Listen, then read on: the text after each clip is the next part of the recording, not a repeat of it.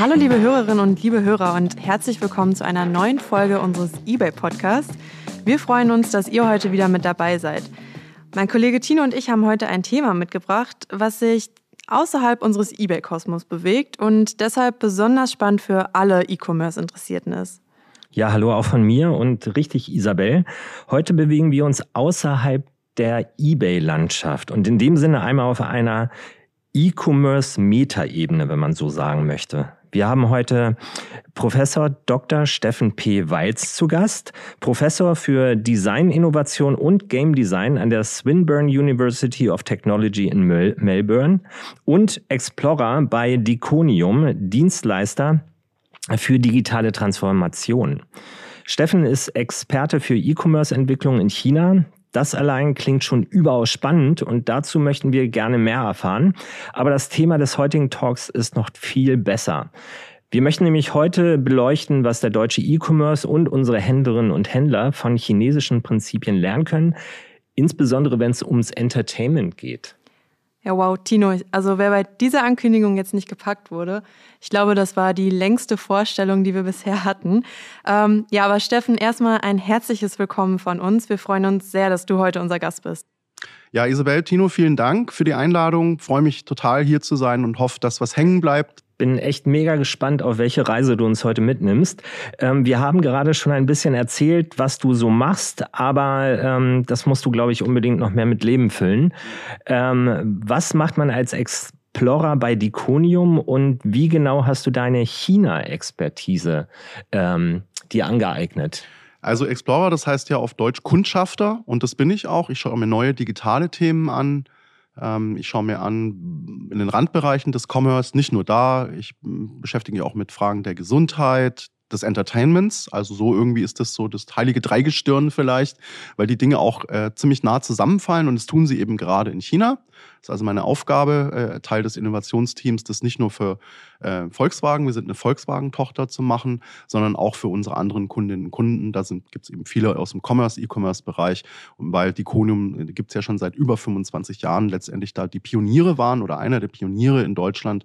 Und ähm, so der, die eine Seite und die andere Seite hat eben was mit meiner Uni-Karriere zu tun. Ich war eben viele Jahre äh, Vollprofessor in Australien ähm, und habe da Game Design und Design Innovation unterrichtet und habe durch die Uni-Karriere eben sehr viele chinesische Studierende kennengelernt, die nach Australien kommen, um dort zu studieren. Gibt es eine große Population.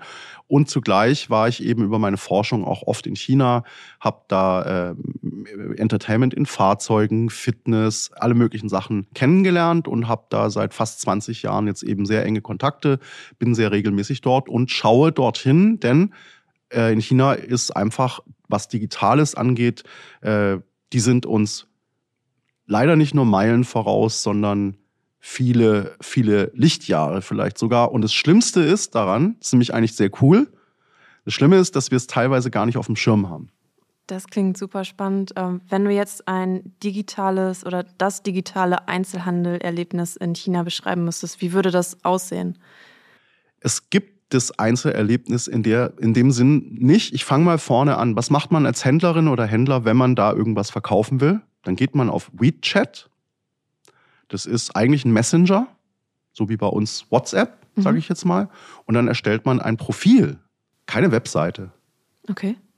Warum? Also wie, als würde hm? ich jetzt einen Ebay-Shop eröffnen. Ja, genau. Ähm, aber der Ursprungsgrund ist, dass eigentlich Kommunikation der Startpunkt ist. Ähm, E-Mailen, das machen die Chinesen auch, aber eigentlich findet die Kommunikation und zwar vermischt, geschäftlich und privat, unter anderem vor allem auf WeChat statt. Also, um mal eine Zahl zu nennen, da sind neun, rund 950 Millionen Userinnen und User und die quaken die ganze Zeit miteinander. Und der Shop, den generierst du dann über eine App, die aber innerhalb der WeChat-App lebt. Das ist ein bisschen so, als wenn eBay eigentlich eine App wäre, seid ihr ja auch, aber darunter gäbe es eben unzählige andere Apps. Jeder kann da drin dann auch interaktiv was machen. Das ist nicht nur ein reines, ich hänge mal, ich übertreibe jetzt ein bisschen ein Plakat rein und sag, ich verkaufe halt Hosen oder weiß ich nicht, äh, Staubsaugroboter.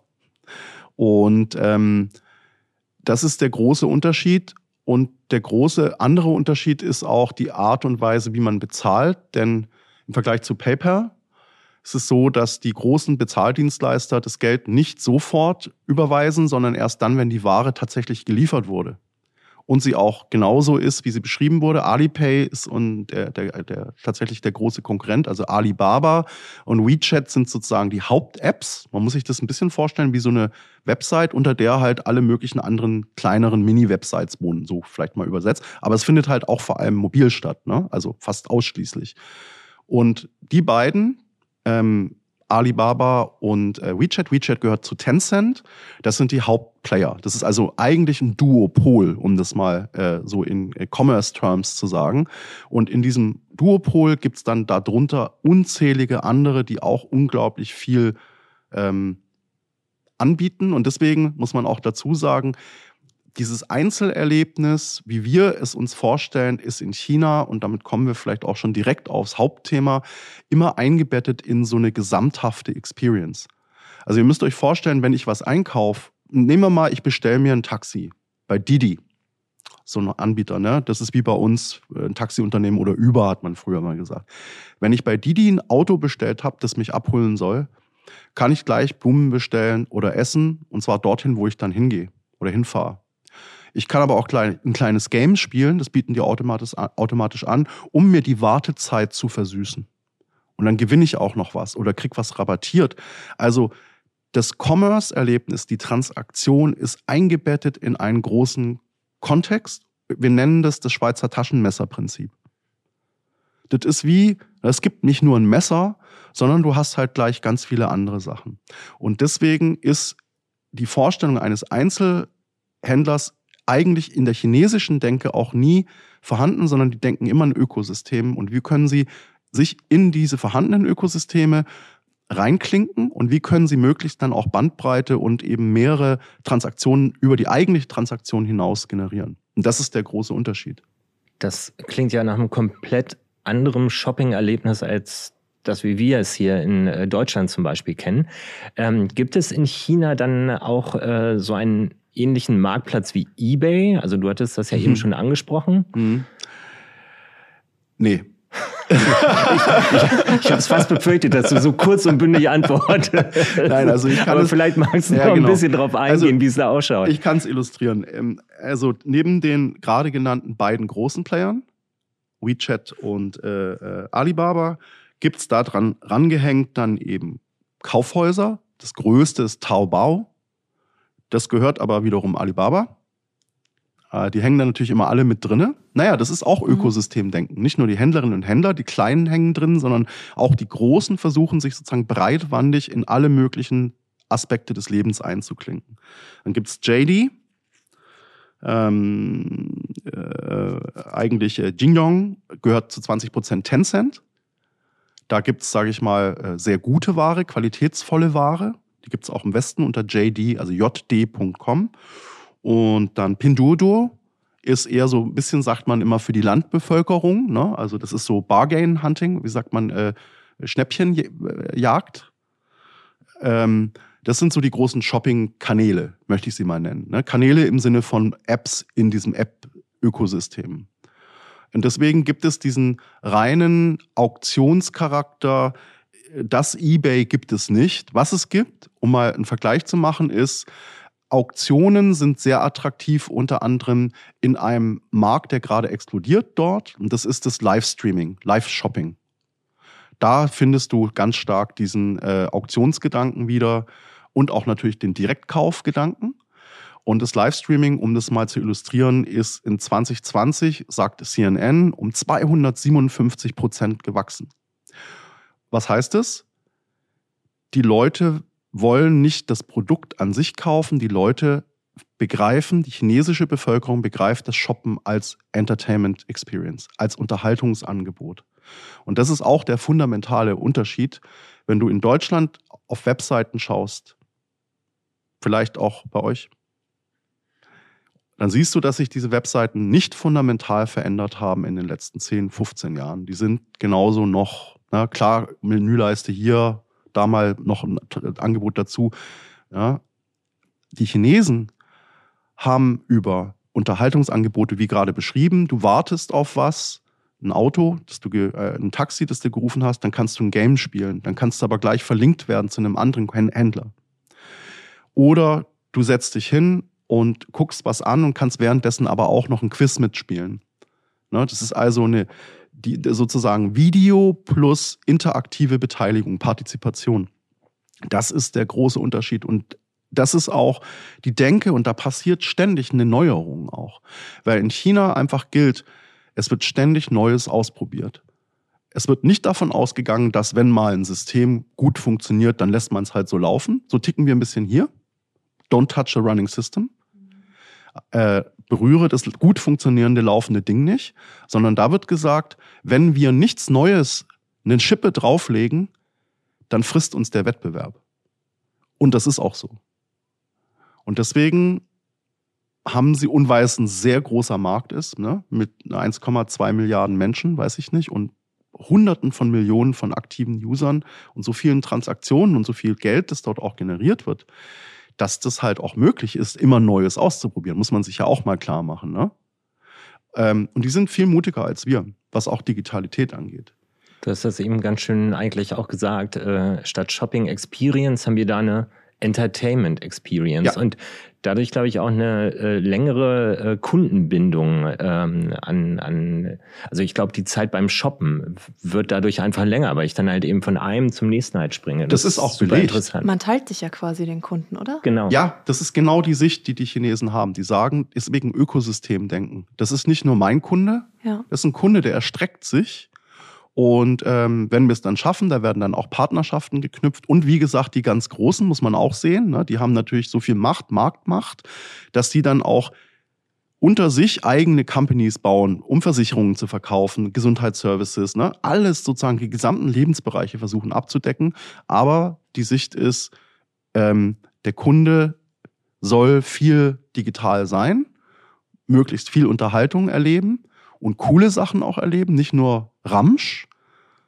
Und Menschen genießen das. Um es zu veranschaulichen, in China wird nicht, oft nicht Fernsehen geguckt, sondern bei uns hieß es ja früher äh, TV-Shopping.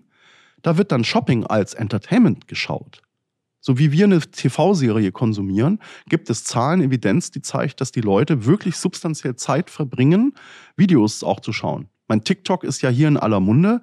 Wenn man sich mal anschaut, die junge Zielgruppe, ja. ich kenne die Demografie der mobilen, äh, mobilen Nutzung gerade sehr genau. TikTok explodiert auch in Deutschland. Das sind kleine, kurze Videos. Und da wird natürlich auch was verkauft. Ne? Äh, jetzt könnte man sagen, naja, das wird ja bei uns nie stattfinden. Ah, das glaube ich nicht. Ich glaube, dass die ganz junge Zielgruppe das massiv mitnimmt, wie beschrieben, TikTok und Marken, die aus China auch nach Deutschland kommen. Ich weiß aus unserer Marktforschung, dass wiederum westliche Marken zunehmend in China auch nicht mehr, nicht mal mehr erkannt werden. Mhm. Mhm. Genau, wir haben jetzt äh, viel gesprochen, was wir ähm, quasi von China lernen können. Vielleicht können wir es aber auch mal umdrehen. Ähm, vielleicht kannst du ein paar Erfahrungen teilen, wo die Chinesen vielleicht sagen, boah, das läuft in Deutschland aber gut. Vielleicht jetzt nicht bezogen unbedingt auf das Entertainment, aber mhm. vielleicht gibt es irgendwas anderes Kulturelles, was hier besonders angesehen ist für ja. Sie. Also wir haben jetzt die Konium vor zwei Jahren genau diese Frage gestellt mhm. und haben zwei chinesische InfluencerInnen äh, nach Deutschland geflogen und haben sie eingeladen, in Deutschland mal alle möglichen digitalen Services auszuprobieren. Ein Bahnticket buchen, ähm, Kosmetikartikel einkaufen gehen im Shop. Und vieles, wie er zu erwarten war, war wirklich nicht so gut. Ein paar Sachen waren auch, fanden sie richtig cool. Was ist ich, dass wir halt doch noch gute Automobile haben und hatten da interessante digitale Erlebnisse auch vorbereitet haben. Was sie aber besonders gut fanden und was mir auch hängen geblieben ist, war die Aussage, Mensch, ihr habt so schön still und ruhig und beschaulich hier in Deutschland. Jetzt mhm. könnte man natürlich denken, oh, das ist aber so im Wettbewerbs, äh, aus Wettbewerbssicht vielleicht nicht ganz so gut ne, und aus Innovationssicht, aber tatsächlich ist es so, mh, dass die beiden uns gesagt haben, wisst ihr, wir sind die ganze Zeit unter Stress, wir werden die ganze Zeit beschallt. Ja, das Schwert kann man natürlich auch immer umdrehen. Mhm. Und wir genießen das geradezu, dass wir jetzt mal hier kein Internet haben. Wir waren da irgendwo im tiefsten Wald in Oberfranken, wollten eben, haben geguckt, wie weit gibt es denn das Internet hier noch? Und das fanden die toll. Und ich glaube, dass China nach wie vor großen Respekt hat vor Qualität, die aus Deutschland kommt und vor Designleistung und von der Systemdenke, die uns hier oft umtreibt.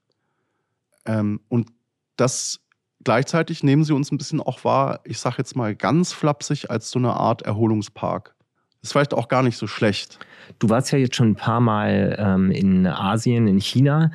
Welche Technologie hat dich da am meisten begeistert? Also ich erzähle euch eine Anekdote. Ich war in Shenzhen.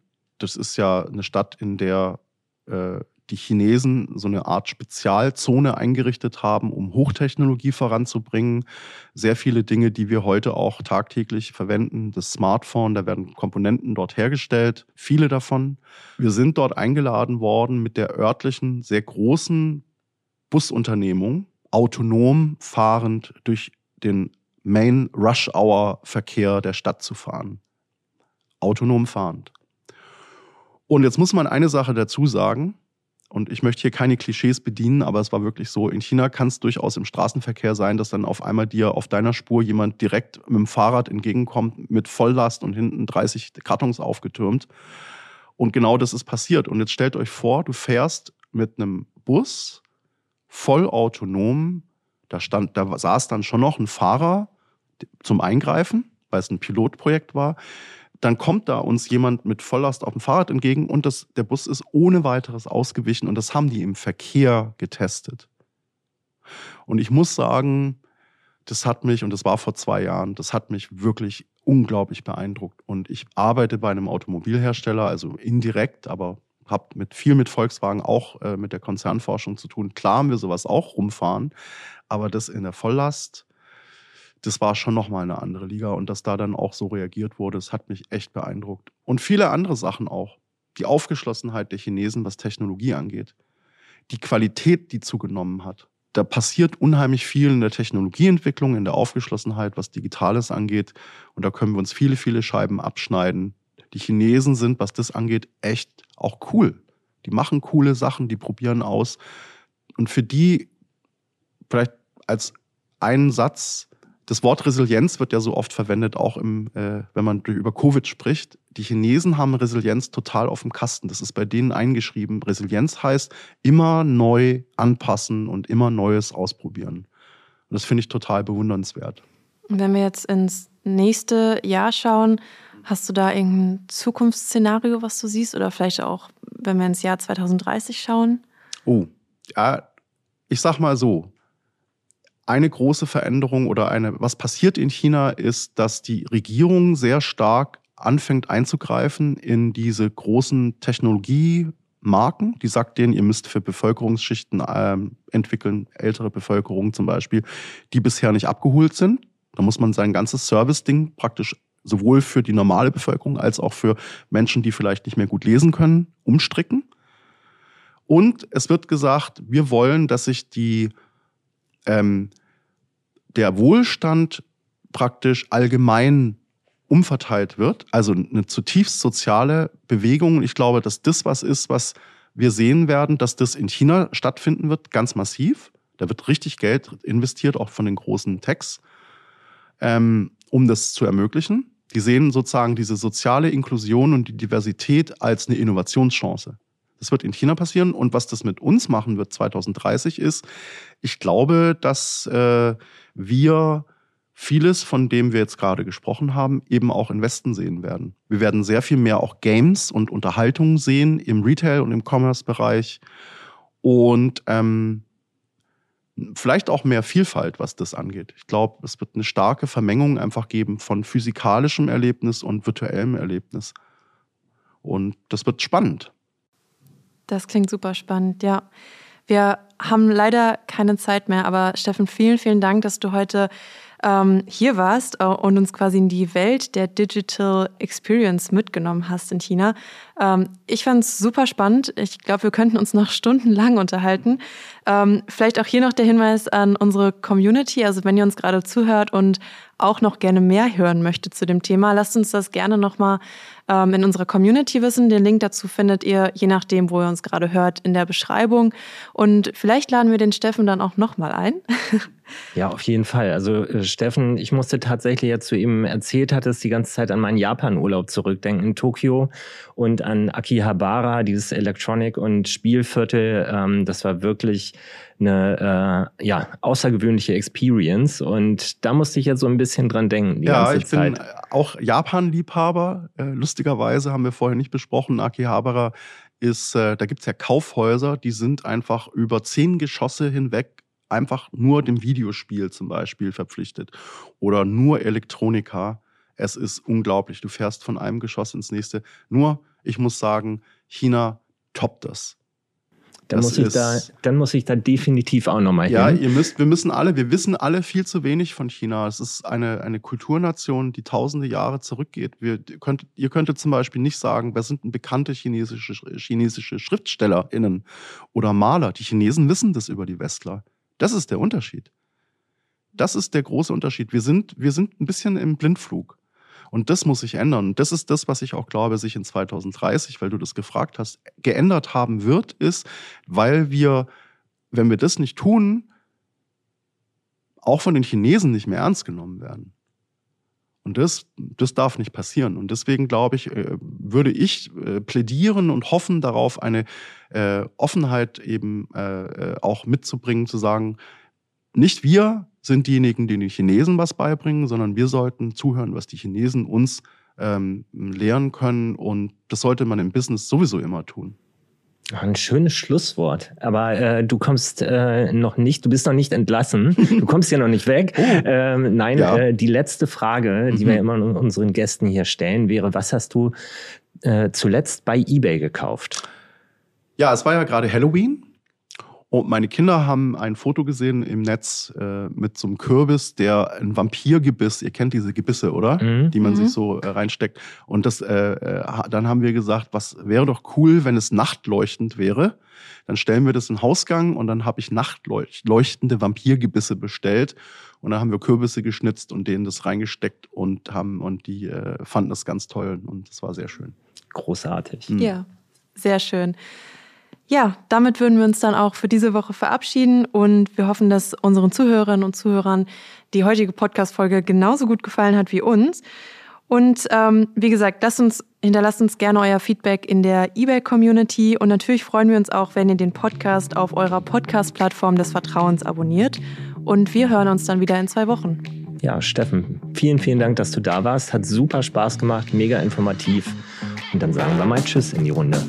Ja, vielen Dank, Isabel, Tino, hat mich super gefreut und vielleicht auf ein nächstes Mal. Tschüss.